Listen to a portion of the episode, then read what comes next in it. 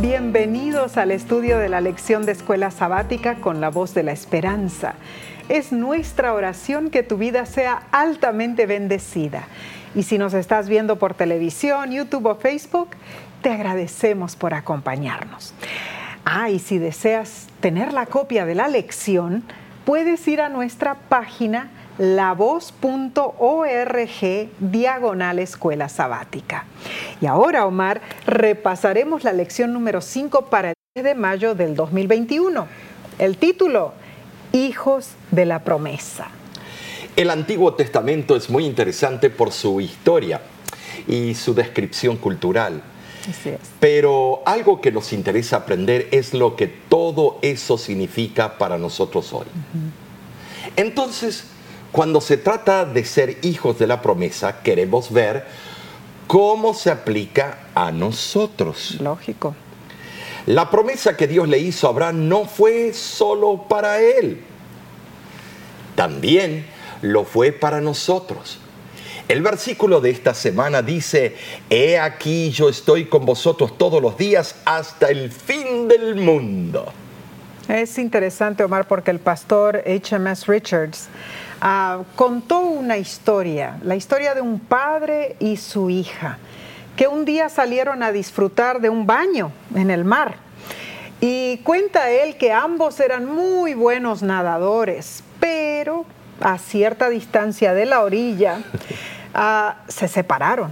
Así es. El padre, al darse cuenta de que la marea los estaba arrastrando hacia adentro del mar, le gritó a su hija, María, voy a la playa a buscar ayuda. Si te cansas, ponte de espalda, porque puedes flotar todo el día de esa manera. Volveré por ti, María.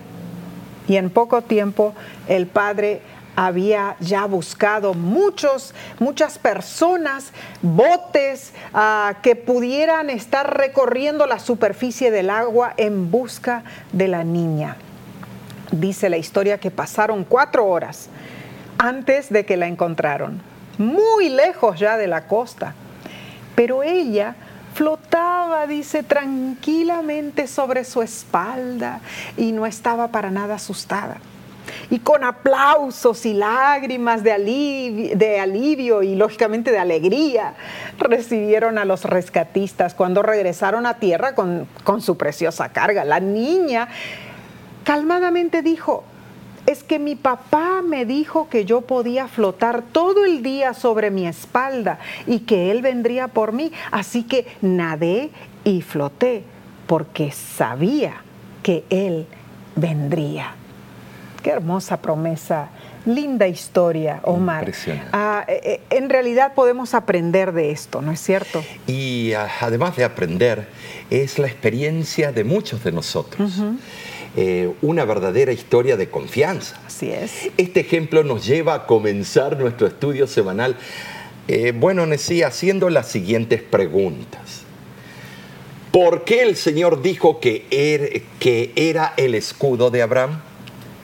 También, ¿cómo iban a ser bendecidas por medio de Abraham todas las familias de la tierra? Y por último, ¿Cuál es la más grande de todas las promesas del pacto? La parte del versículo de esta semana que dice, estoy con vosotros todos los días. A primera vista parecería extraño que Jesús hiciera este anuncio cuando estaba a punto de ascender al cielo y de separarse de sus propios discípulos, de, eh, separarse en forma corporal. Ahora, pero debo explicar que Jesús apareció en esa ocasión ante unas 500 personas. En esa instancia, en sí, Jesús pronunció las palabras registradas en el versículo de esta semana en Mateo 28, 20. Qué lindo. Fue entonces cuando se convirtieron los hermanos de Jesús. Wow. Eso es increíble. Tremendo. Los que le hicieron la vida un poquito pesada a Cristo durante su ministerio. Entonces fue en esa ocasión. Qué lindo, qué lindo. Al decir estaré con vosotros todos los días, Jesús se refirió a la obra del Espíritu Santo. En virtud del don del Espíritu Santo, Jesús estaría cerca de los creyentes en todas las partes de la tierra. Algo que no hubiera sido posible eh, eh, si Jesús hubiera permanecido físicamente presente en la tierra, ¿no es cierto? Así es, sí. Ah, es interesante que por medio del don y la conducción del Espíritu Santo, que nosotros como discípulos de Cristo podemos disfrutar de la comunión con Él, así como fue el caso de los discípulos de antaño. Claro Tenemos el mismo derecho. Eh, eh, la maravillosa verdad es que desde la fundación del mundo, nuestro Salvador Jesús se ha ocupado activamente de la salvación de los suyos. Gloria a Dios. Y gracias a Dios que lo seguirá haciendo hasta el mismo fin. Amén. Entonces, Omar, con esto pasemos al estudio del día domingo 25 de abril. Se titula Tu escudo. Oh, wow. Tremendo título. En Génesis 15.1 el Señor le asegura a Abraham que él iba a ser su escudo. O sea, le dijo, yo soy tu escudo. Y, voy a leer el versículo. Dice así, después de estas cosas vino la palabra de Jehová a Abraham en visión, diciendo, no temas, Abraham, yo soy tu escudo y tu galardón será sobremanera grande. Si estudiamos cuidadosamente esta nueva revelación ah, del Señor, difiere un poquito de las previas, tanto en la forma como en la sustancia, diría yo, y constituye otro punto crucial en la vida de Abraham. La notable frase, la palabra de Jehová, tan común después, de la, eh, eh, después en las escrituras, se usa aquí por primera vez, por la palabra de Jehová. Esta frase inseparablemente relacionada con la obra de los profetas, se encuadra con exactitud que Dios mismo se refiere a Abraham como un profeta. Correcto, Nesí. Y aunque no es la primera visión registrada en la Biblia, la palabra visión, Nesí, se usa aquí por primera vez. Wow, interesante. Las revelaciones de eh, de Dios se realizaron en formas diferentes, ya fuera para, para los patriarcas, profetas, evangelistas o tal vez los apóstoles más adelante. Claro. Y esas formas de revelación divina pueden ser las siguientes. Primero, mediante la manifestación personal de la segunda persona de la deidad, la cual más tarde se encarnó para la salvación de toda la humanidad. Número dos, mediante una voz audible, acompañada a veces por la aparición de algunos símbolos, como en el bautismo de Jesús, la paloma eh, eh, que desciende en forma de paloma, el Espíritu Santo. Y ahora vemos el número tres, mediante la administración de ángeles que aparecieron como seres humanos y realizaron milagros como en el caso de la madre de Sansón en jueces capítulo 13, versículos del 3 al 7. interesante, Omar, porque también otra manera que Dios se comunica o da su voluntad a los seres humanos, aquí el, el punto número 4, mediante el poder del Espíritu de Dios sobre la mente, para impartir un claro concepto y una vigorosa convicción de la verdad, como en el caso de Pablo en Hechos 20, 23. Y número 5, mediante sueños, como en el caso de Jacob en Génesis 28, ¿no es cierto? y por último, mediante visiones, como en el caso que se trata aquí de Abraham. Así es. Y las dos últimas, o sea, los sueños y visiones, fueron las formas más comunes que Dios usó para comunicar su voluntad a los hombres. Claro.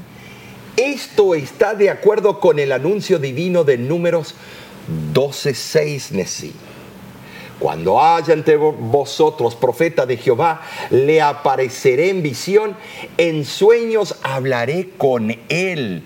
Esto es vital para eh, darnos cuenta quién de verdad es un profeta. En visión y en sueños, dice, tremendo. En verdad es hermoso leer la experiencia que tuvo Abraham. Y el privilegio de que Dios se comunicara con él a través de visiones. Ahora, Omar, Dios le dijo a Abraham, yo soy tu escudo, le dijo, ¿no es cierto? Palabras tranquilizadoras, que tenían el propósito de que la mente de Abraham quedara en paz. En forma física y literal, los reyes de, Mesopotamia podrían volver para vengarse de Abraham, o los paganos cananeos, que ya me imagino estaban celosos del poder creciente de Abraham, podrían también atacarlo, ¿no es cierto? Había muchos peligros en los lugares, en el lugar a donde él estaba viviendo. Le prometió ser su escudo. sí, le prometió ser su escudo, un símbolo de protección en las guerras antiguas. Abraham había experimentado esa bendición durante su expedición militar, porque Dios lo había protegido en la batalla, lo había recompensado con la victoria, o sea que él ya tenía, Omar, la experiencia de que Dios sí era su escudo. Claro que sí, tenía la promesa y tenía los hechos por Así delante. Es. Lo cautivante aquí es que el Señor le dice a Abraham, yo soy tu escudo.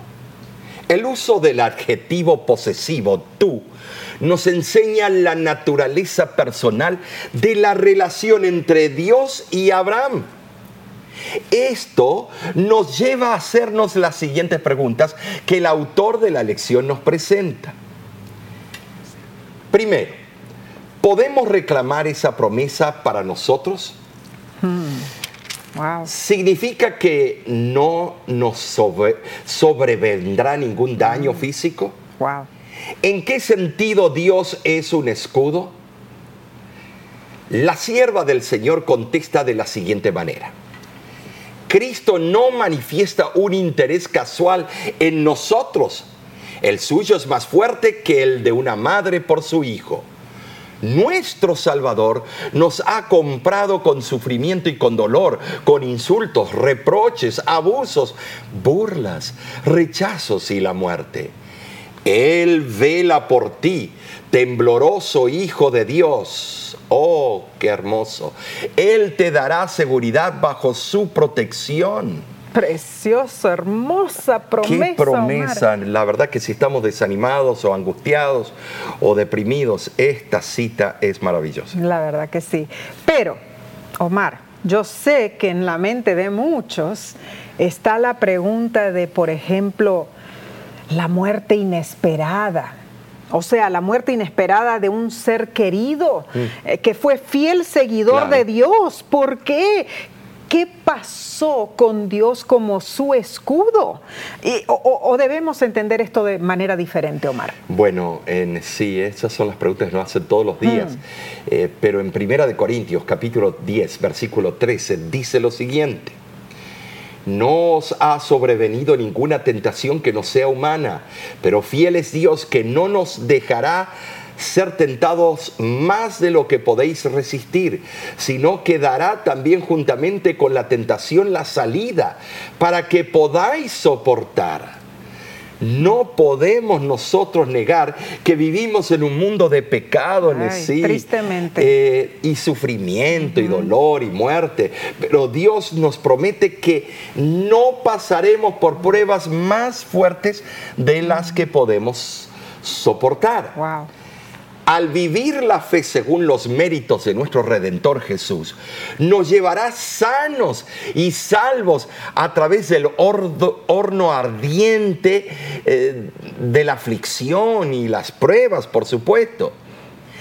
Ese es, yo diría, el verdadero escudo que Dios nos da, es la protección, es el caparazón de tortuga, yo lo llamo, que revientan los flechazos y no entran Pero, y- y- a herirnos. Importante, Omar, cuando pensamos de que Dios es nuestro escudo y que a través, como dijiste, del horno ardiente, de la aflicción, de las pruebas, Él está allí con nosotros. Pero hay algo muy importante.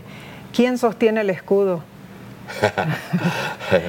Soy Eh, yo la que sostengo el escudo. es Cristo por ay, nosotros. Ay, ay, profundo pensamiento, ¿En serio? Entonces, cuando, eh, eh, cuando estemos desgarrados por la angustia, oramos y tenemos fe de que la gracia de Dios nos basta para sostenernos a través de las pruebas. Y no hay duda alguna, podemos aferrarnos de la promesa divina, de que pronto todo esto pasará. Oh, oh. Ah, como dijo el apóstol, amén. Sí, ven Señor Jesús. Esa es nuestra esperanza, ¿no es cierto? Yo te voy a decir algo.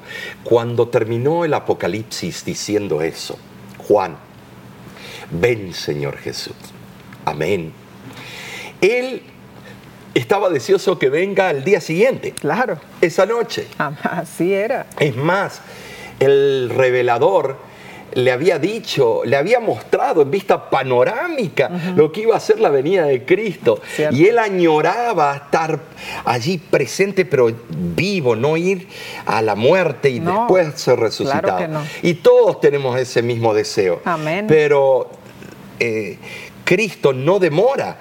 Pero como nosotros, el pueblo de Dios, demoramos, eh, de traer una reforma personal, entonces han pasado algunas generaciones Cierto. y han muerto nuestros padres o algunos, nuestros abuelos, y ellos esperaban en su tiempo. Así Pero ahora estamos viendo todo desencadenarse. Cristo ya viene en sí.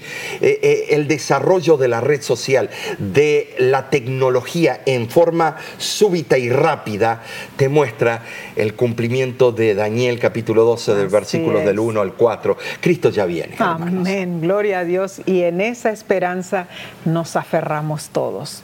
Seguiremos con el importante estudio de esta preciosa lección. Pero antes tomaremos un corto receso. Volvemos enseguida, no te vayas.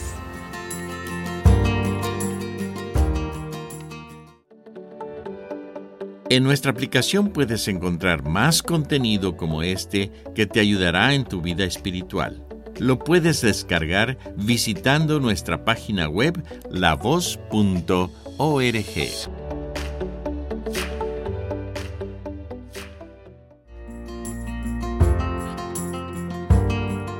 Gracias por unirte con nosotros en el estudio de la lección de la escuela sabática. Ya estamos en el día lunes, ¿no es cierto?, para el 26 de abril y lleva por título La promesa del Mesías, primera parte. Aquí vemos, Omar, que Dios le prometió varias veces a Abraham que en su descendencia todas las generaciones serían bendecidas. Y una de esas veces está registrada, eh, inmortalizada lo llamo, en Génesis capítulo 28, versículo 14, donde Dios le dijo, todas las familias de la tierra serán benditas en ti y en tu simiente. Y Gálatas capítulo 3, versículo 29, aclara en cuanto a quiénes son la simiente de Abraham y dice, si vosotros sois de Cristo, ciertamente linaje de Abraham sois y herederos según la promesa. Cristo Jesús, como hijo o descendiente de Abraham, se convirtió en un sentido especial el heredero de las promesas del pacto. ¿Y cómo eso se conecta a nosotros? Por el bautismo nosotros llegamos a ser familia de Cristo y mediante él adquirimos el derecho de participar de las promesas hechas a Abraham. Ah, precioso. Esto es maravilloso, Omar. Porque nosotros, según Romanos 8:17, somos hijos espirituales de Abraham. Y así nos convertimos en coherederos con Cristo. Hermoso concepto, porque Cristo, como hijo de Dios, es también heredero de la gloria y de la honra del cielo. Entonces, a los que creen en Él, les corresponde ser herederos de un puesto de honor en el universo.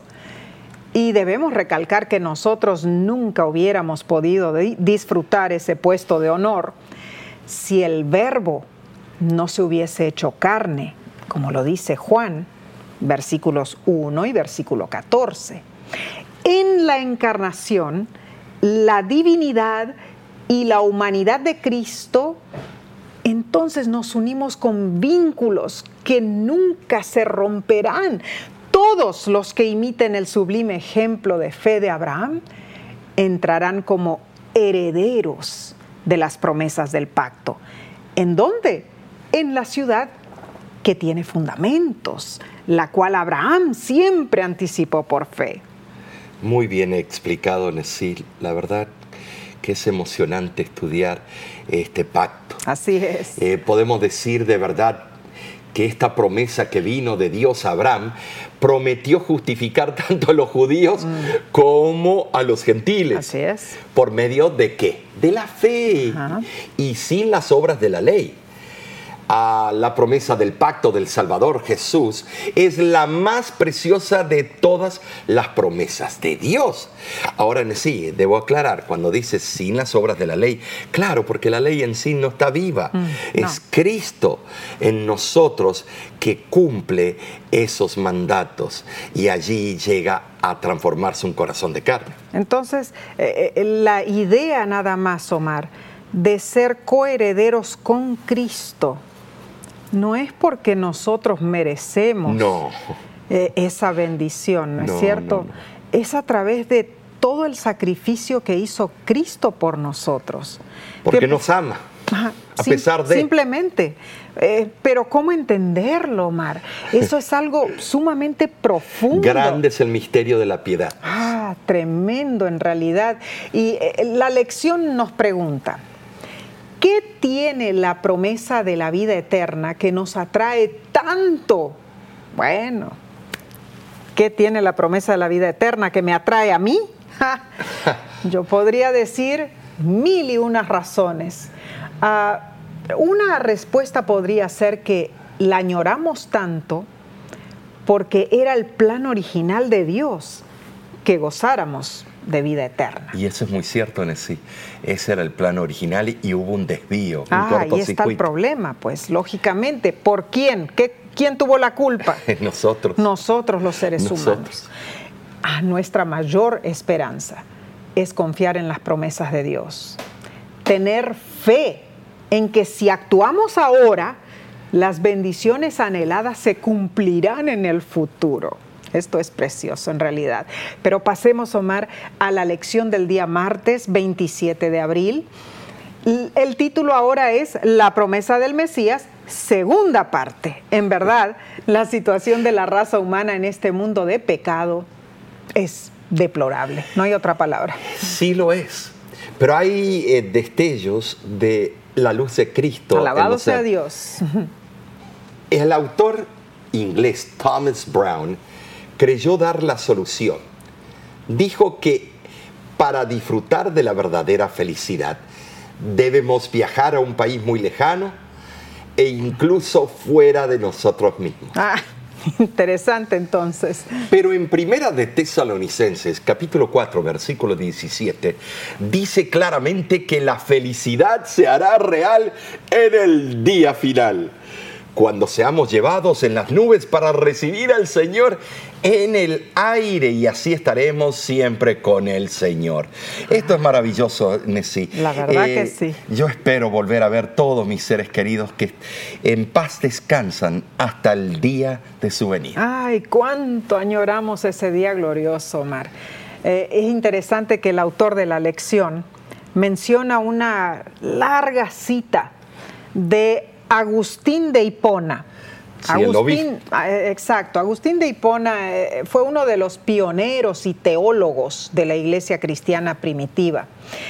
él escribió lo que pensaba sobre la condición humana en su tiempo. Impresionante. Y aunque está un poquito larga la cita, Omar, yo creo que la voy a leer porque está interesantísima. Dice así, esta misma vida, si tal se puede llamar, llena como está de tantos y tamaños males, nos atestigua que todo el linaje humano fue condenado. ¿Qué otra cosa nos indica la espantosa profundidad de la ignorancia, de donde proceden todos los errores que abarcan en su tenebroso seno a todos los hijos de Adán, de los que no puede librarse el hombre sin esfuerzo, dolor y temor? ¿Qué otra cosa indica el amor de tantas cosas inútiles y nocivas, del cual proceden las punzantes preocupaciones, las inquietudes, tristezas, temores, gozos insensatos, discordias, altercados, guerras, acechanzas, enojos, enemistades, engaños. La adulación, el fraude, el hurto, la rapiña, perfidia, soberbia, ambición, envidia, homicidios, parricidios, crueldad, maldad, lujuria, petulancia, desvergüenza, fornicaciones, adulterios, incestos y toda serie de estupros de ambos sexos contra la naturaleza que sería torpe citar, los sacrilegios, las herejías, blasfemias, perjurios, opresiones de inocentes, calumnias, acechanzas, prevaricaciones, falsos testimonios, juicios injustos, violencias, latrocinios y todo el cúmulo de males semejantes que no vienen ahora a la mente. ¡Wow, Omar! Esto fue Esta es una lista deplorable de pecados. Es interesante que este obispo, eh, él fue el que más escribía cartas tratando de controlar el resto del obispado Mm. de la iglesia eh, cristiana que querían subirse en los puestos y, y tener la preeminencia. Mm, Él los, los ponía en jaque, les escribía y le decía humildad. Es lo que ustedes necesitan. Wow. Y es, eh, fue muy necesario en esos tiempos la voz de este hombre. Cierto. Ahora, se nota que se encontraba frustrado Agustín de, de Hipona. ¿Por qué? Lo encontramos frustrado porque él veía que alrededor suyo hablaban de la boca para afuera. Pero yo le contesto de la siguiente manera. Gracias a Dios por Cristo Jesús. Gloria a Dios. El autor de la lección lo resume de la siguiente manera.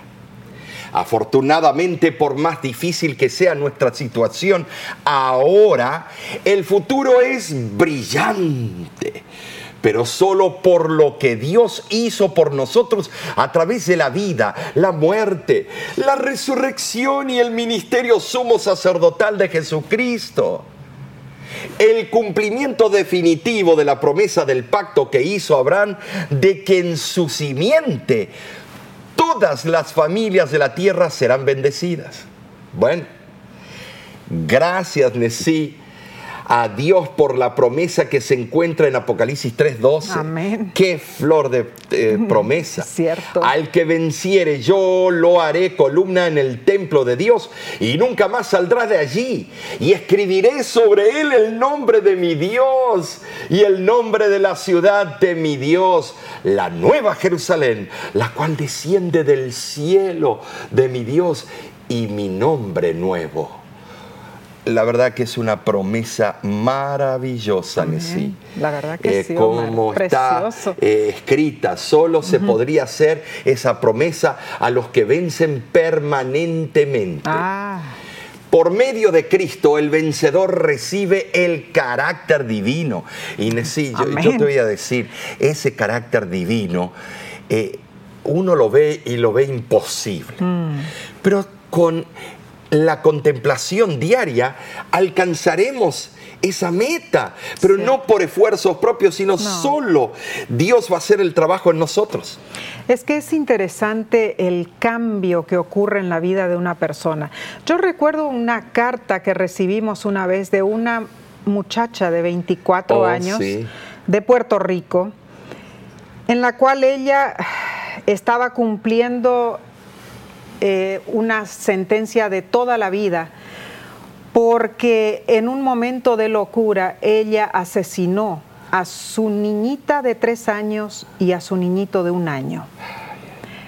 Eh, los quemó, Omar. O Ah. sea, eh, no sé si te acuerdas, pero esto fue, Fue en el horno. Horrible. Y ella nos contó allí lo que había sucedido, pero ella nos pedía oración.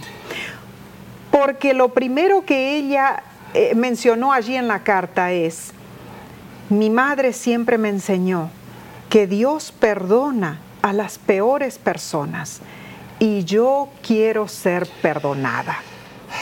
Y sabes qué? Lo interesante es que ella mencionaba allí Increíble. las formas en las que ella iba a lograr recibir el perdón de Dios. Lo primero que ella puso allí, yo quiero ver a Jesús todos los días de mi vida. Aunque esté aquí en esta cárcel, yo lo quiero ver. Enséñenme a cómo hacerlo. Y nosotros le enviamos el curso de este Descubra para que ella pudiera estudiar la palabra de ¿Te Dios. imaginas en el día de la resurrección, cuando se despierten esos niños eh, y la madre pueda unirse? Porque en el cielo va a haber grandes sorpresas Así y la balanza de Dios es muy diferente a la tuya y a la mía. cierto. Ahora, qué hermoso momento será ese, cuando se encuentren los que sufrieron en vida y luego lleguen a encontrarse allí, cuando se encuentren el que fue verdugo, pero Cristo lo redimió, Amén. y la víctima cuando se encuentre con el que era verdugo y se abracen por La redención es posible para la persona que se arrepiente, Claro. para la persona que pide perdón, para la persona que está dispuesta a ver a Jesús, así como esta chica, 24 años, Omar. Grandes sorpresas veremos allá en el cielo. Claro que sí, claro que sí. Solo en virtud de que Dios se hizo hombre en Jesucristo, podemos ser restaurados nuevamente a la imagen de Dios.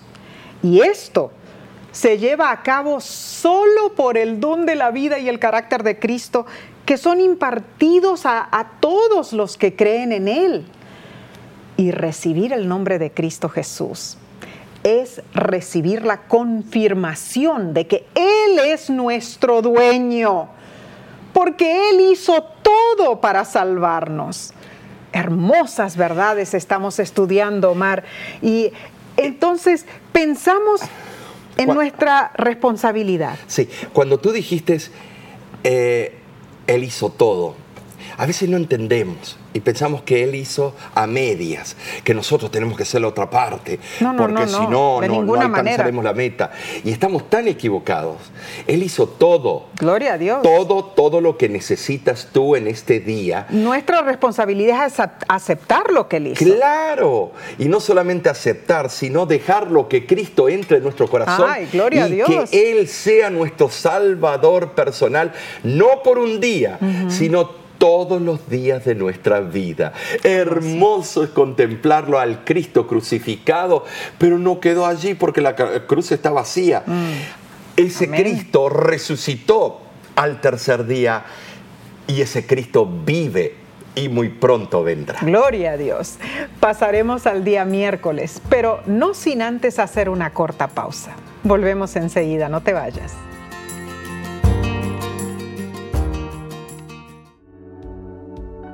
Con seguridad estás disfrutando este estudio de la escuela sabática.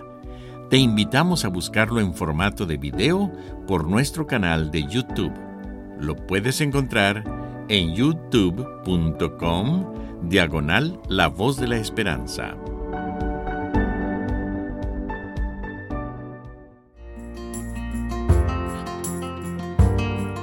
Gracias por acompañarnos. La verdad, Omar, este estudio está fascinante, ¿no te parece? Y ya estamos en el día miércoles Así es. 28 de abril. Se titula Una nación grande y fuerte. O sea, la promesa no solo decía que sería bendita toda la descendencia de Abraham, sino que esa descendencia sería grande y fuerte. Oh, y, y se cumplió. Claro. Se cumplió. Esto lo vemos, Génesis 18, 18 lo explica. Habiendo de ser Abraham una nación grande y fuerte y habiendo de ser benditas en él todas las naciones de la tierra. Este texto hace referencia a la primera promesa que le hubiera hecho a Abraham Es cierto. en Génesis capítulo 12, versículo 2. Teóricamente, por la promesa anteriormente dada, toda la tierra pertenecía a Abraham. Él no se debía preocupar porque el pacto seguía adelante. Sin embargo, la promesa no se cumplió por completo mientras Abraham vivió. Ni Isaac ni Jacob vieron su cumplimiento completo. Dios la volvió a repetir a Jacob, añadiendo la información adicional de que la promesa se cumpliría en Egipto, pero Jacob tampoco la vio. Finalmente, por supuesto, esa promesa se cumplió con la gran nación de Israel que fue liberada de la opresión egipcia en manos del gran patriarca Moisés. Claro, Dios lo hizo todo, pero eligió a ese hombre llamado Moisés. Años y años y años pasaron. Oh, sí. ¿Cuál fue la razón para tanta demora? Terquedad. Mm, misterioso es el tiempo de Dios. Y nosotros no lo podemos comprender. Pero sí podemos ver la terquedad de un pueblo que tenía todo en sus manos para que no pasen tanto tiempo. Podría haber ocurrido la liberación antes. Todas estas profecías eh, tienen un aspecto condicional. Es cierto, es cierto. Y el autor de la lección hace la siguiente pregunta. ¿Por qué el Señor quiso hacer de la simiente de Abraham una nación especial? Éxodo, capítulo 19, versículos 5 y 6, lo contesta de una manera increíble. Y dice así, ahora pues, si diereis oído a mi voz y guardareis mi pacto, vosotros seréis mi especial tesoro sobre todos los pueblos, porque mía es toda la tierra. Y vosotros me seréis un reino de sacerdotes y gente santa. Estas son las palabras que dirás a los hijos de Israel. Pensemos en esto. El único sendero por el cual nosotros podemos transitar con Dios es el sendero de la obediencia. De eso no hay duda. Bajo ninguna otra condición fuera de la obediencia podía consentir Dios en ser el Dios de ellos o tenerlos como su pueblo escogido. Y aunque es cierto que la gracia del Evangelio de Jesucristo trae salvación a todos los hombres, como dice el libro de Tito capítulo 2 versículo 11, eso no nos libra de la obligación de obedecer la ley divina no por nuestras propias fuerzas, sino porque Cristo mora en nosotros.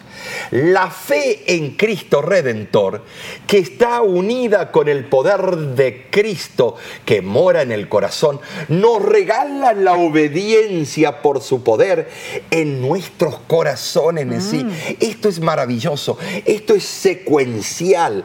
Eh, los que nos están viendo y escuchando deben entender que todo lo puedes en Cristo que te fortalece. Muy cierto.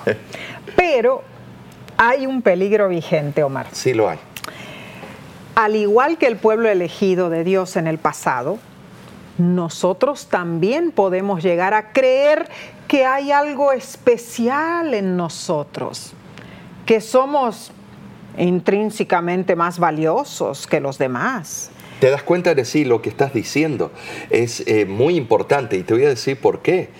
Porque hemos visto grandes luminarias en la causa de Dios, que lo veíamos como santos, que lo veíamos como eh, nuestros ídolos Oh. mun- del mundo y cayeron como estrellas fugaces. Esto fue algo impresionante, sí, y por eso tenemos que dejar nuestros ojos en Dios. Ah, Es, eh, eh, es por eso que el error de pensar que yo tengo algo más especial, que Dios me ama a mí porque yo soy esto o lo otro, entonces comenzamos a mirarnos con orgullo, con autosatisfacción, porque decimos, Dios nos eligió. Así es. Pero como demuestra la historia de Israel, Dios no los escogió porque ellos fueran mejores que los demás. La única razón por la que nosotros o cualquier otra persona es mejor es por las bendiciones y la ayuda de Dios. Es por la bendita obra que Dios hace en nosotros es que cuando confiamos en nosotros mismos, nos metemos en problemas. Dios permitió que Israel tratara de guardar la ley para que se diera cuenta de su incapacidad para hacer lo que erróneamente se sintió capaz de realizar. Solo así se apartarían de la confianza propia para confiar en Dios, sí, de la confianza en sus esfuerzos propios. Ay, no, eh, eh, cómo tuvieron que aprender esa lección y nosotros también. Eh, cotidianamente lo tenemos que aprender. Para tener fe en la realización mm. divina, nosotros tenemos que poner nuestros ojos en Dios. Solo así la ley llegaría a convertirse en medio de, de conducirlos a Cristo como su único salvador de pecado. Amén. E, el libro Palabras de Vida del Gran Maestro lo explica los hijos de Israel debían ocupar todo el territorio que Dios le, les había señalado. Las naciones que habían rechazado el culto y el servicio al Dios verdadero debían ser desposeídas. Pero el propósito de Dios era que por medio de la revelación de Jesucristo, de su carácter a través de Israel, los hombres fueran atraídos a Él. La invitación del Evangelio debía darse a todo el mundo por medio de la enseñanza del sistema de sacrificios. Cristo debía ser levantado ante las naciones y todos los que lo miraran vivirían. Qué hermosa cita. Aquí vemos la situación en primer lugar del pueblo de Israel, ¿no es cierto? Habían, dice, lo leíste, habían dejado, habían rechazado el culto y el servicio al Dios verdadero. Pero da la, solución, da la solución para que nosotros miremos a Cristo, dice la cita que leíste. es. Eh, es mirar a Cristo, es contemplarlo y entonces al mirarlo viviremos. Increíble. Una cosa lleva a la otra, ¿no es, cierto? Causa y efecto. Así, así es la situación que tenemos nosotros ahora. No hay pregunta que podemos hacer ah, para cuestionar lo que Dios planea para cada uno de nosotros. Ah, la lección en realidad nos invita a pensar, a pensar si hay algún paralelismo entre lo que Dios quería hacer a través de Israel y lo que quiere hacer a través de nosotros. Y leemos allí en Primera de Pedro capítulo 2 versículo 9. Vosotros sois linaje escogido, real sacerdocio, nación santa, pueblo adquirido por Dios para que anunciéis las virtudes de aquel que os llamó de las tinieblas a su luz admirable. Ahí está la comparación como ellos, o sea, como el pueblo de Israel, nosotros fuimos elegidos. Y como ellos, Dios desea que anunciemos las buenas nuevas de salvación. Amén. Que Dios nos ayude a tomar en serio nuestro llamamiento. Esto es muy importante, Omar. Muy importante. ¿Y por qué? Porque a veces tomamos las cosas muy livianamente. Mm. Eh, pensamos, oh, todo está como era eh, en el pasado, todavía tengo tiempo, puedo vacilar, puedo tomar las cosas tibiamente. Pero no es así. Hoy es el día de la salvación. Amén. No mañana, porque tú no eres dueño del mañana. Tú eres dueño del segundo que estás viviendo. Claro que sí. Hoy el Señor dice, miradme a mí todos los confines de la tierra y seréis salvos. Gloria a Dios. Entonces pasemos al estudio del día jueves, 29 de abril. Se titula Engrandeceré tu nombre. Oh, Inesí, eh, esto es increíble. Cuando Dios promete eso, el texto bíblico de este día es tremendamente relevante y lo encontramos en Génesis capítulo 12, versículo 2. Y dice, y haré de ti una nación grande y te bendeciré y engrandeceré tu nombre y serás bendición. Se anuncia la compensación, compensación que tendría Abraham. Claro. Eh, Dios le, pro- eh, le promete que sería famoso. Ay, Famoso. la verdad que eso. Ahora, ¿por qué Dios quería hacer esto por un pecador? Eh, ¿Por qué necesitaba él ser famoso? La lección nos pregunta, ¿quién merece ser engrandecido en sí? ¿Lo engrandeció Dios para beneficio personal de Abraham? ¿O esto representaba algo más? ¿Sabes, Nesí? Eh, lo iba a hacer famoso no para que él fuese famoso, sino para que Dios eh, salga avante y todo el mundo lo conozca al Dios de Abraham. A través de Abraham. Claro. O sea, claro, engrandecerlo a Abraham para que Abraham Claro. lo engrandezca a Dios. Y a través tuyo y Ah. mío y de todos ustedes. Y, y vemos allí también una cuestión en Romanos 4, del 1 al 5, dos- donde dice, ¿qué pues eh, diremos que halló Abraham, nuestro padre, según la carne? Porque si Abraham fue justificado por las obras, tiene de qué gloriarse, pero no para con Dios. Porque ¿qué dice la escritura? Creyó Abraham a Dios y le fue contado por justicia. Pero al que obra no se le cuenta el salario como gracia, sino como deuda. Mas al que no obra, si no cree en aquel que justifica al impío, su fe le es contada por justicia. Entonces, aunque la promesa a Abraham incluía un nombre famoso y una posteridad tan numerosa como la arena junto al mar, Dios no se la dio por ningún propósito egoísta, para que Él pensara que por sus obras se convertiría en el fundador de una gran nación. De ninguna manera. O sea, clarito aquí, Omar, Sí lo es. vemos de que Dios no lo hizo para engrandecerlo a Él en forma egoísta. Ah, Pero has visto a través de la historia eh, de los patriarcas y los famosos reyes, y luego en el Nuevo Testamento, que empieza bien las cosas. La persona entregándose de completo y sus talentos en las manos de Dios. Y entonces Dios lo favorece, llega a ser renombrado el gran, ah, gran individuo tal y tal. Y entonces ahora pretenden que merecen la adulación. Y llegan a perder su vista y gira el, el mensaje que ellos están dando, gira alrededor de ellos y se transforman en caudillos. qué peligro, qué peligro. Caudillos, entonces se transforman en, en movimientos, grupos que siguen a un hombre y no siguen al Cristo Ahí que dio está. su vida en la cruz del Calvario. Buscan seguidores, que es lo que... La verdadera grandeza debía resultar del acatamiento de las órdenes de Dios y, y de la cooperación con su propósito divino. Así es. Así que nosotros debemos, Nesí, aceptar los conceptos de Dios. Él es lo que importa. Claro que sí. Esos conceptos sin centrarnos en nosotros mismos. Si bien en verdad somos hijos de Él, Nesí, la promesa es que, porque somos hijos de la promesa, es Dios quien está cumpliendo esa promesa en nosotros. Gloria a Dios. Nosotros no debemos creernos la divina pomada. Entonces, nuestro papel es aceptar y creer en esa promesa.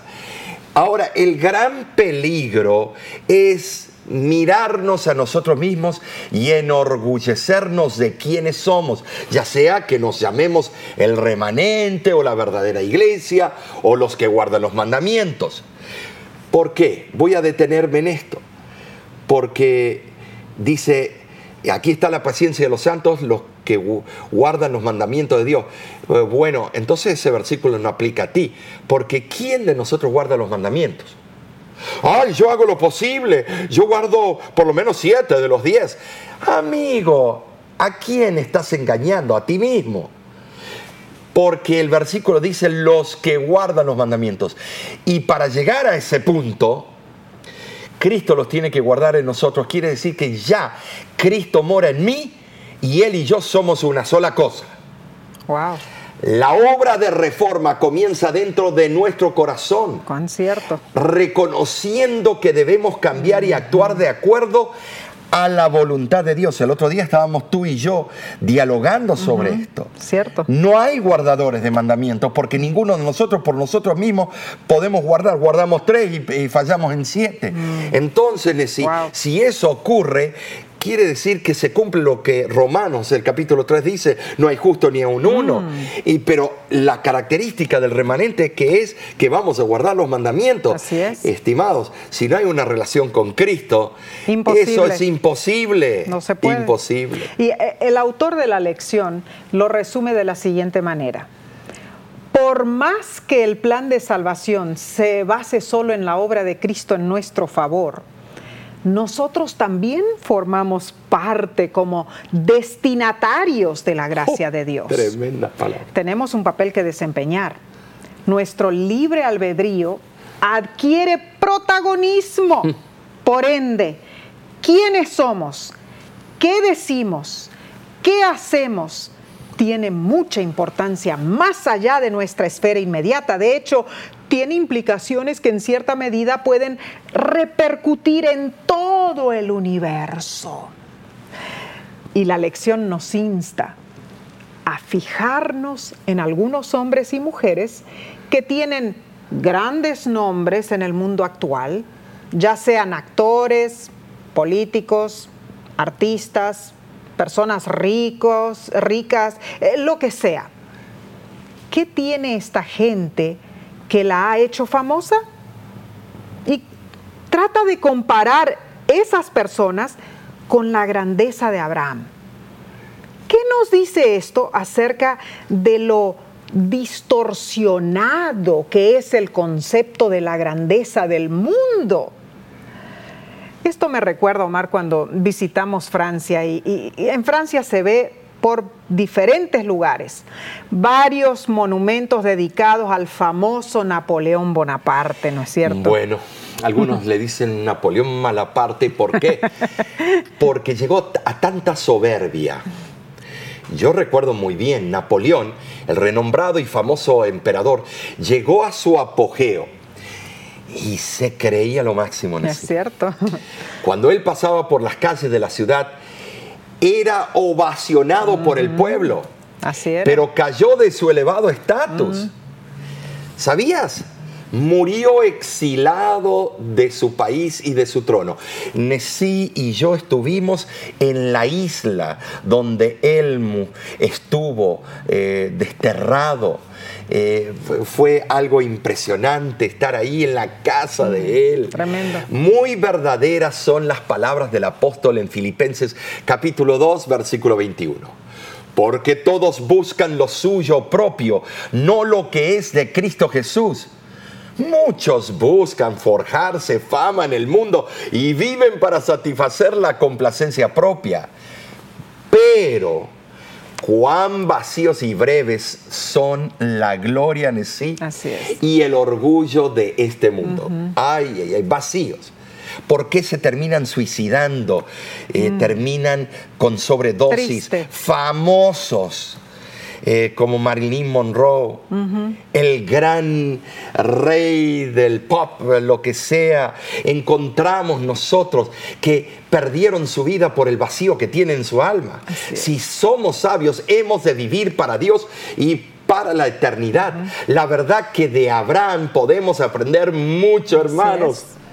Termino con la siguiente cita del libro Patriarcas y Profetas. Dice así, no fue una prueba ligera la que soportó Abraham, ni tampoco era pequeño el sacrificio que se requirió de él. Pero no vaciló en obedecer el llamado, nada preguntó en cuanto a la tierra prometida. Dios había hablado y su siervo debía obedecer. Para él, el lugar más feliz de la tierra era donde Dios quería que estuviese. Preciosa cita, Omar. Nesí, hemos llegado al final de la lección. Así es. Pero yo estoy emocionado. Cada vez está mejor esto. Es ¿Por qué? Porque vemos un nuevo ingrediente, eh, vemos una nueva dinámica. Así es. Y hoy vimos al padre Abraham eh, en lo que era, lo que es, cómo llegó a ser el padre de la fe. Tremendo, tremendo. Lecciones preciosas aprendimos esta semana. Sí. Y la semana que viene tendremos otro estudio importantísimo de las promesas del pacto de Dios. ¿Cuál es la próxima lección, Omar? Bueno, el- título será La simiente de Abraham. Veremos que el verdadero pueblo de Dios es un pueblo de fe. Amén. De nuestra parte, te invitamos que te conectes con nosotros por este mismo medio Amén. o suscríbete en nuestro canal de YouTube y invita a otros para que todos nos unamos en el estudio de la lección de la escuela sabática, por supuesto, de la palabra de Dios. Amén. Y de nuestra parte, Te decimos a ti que Dios te bendiga, que Dios te guarde, que Dios esté contigo en todo momento. hasta la próxima.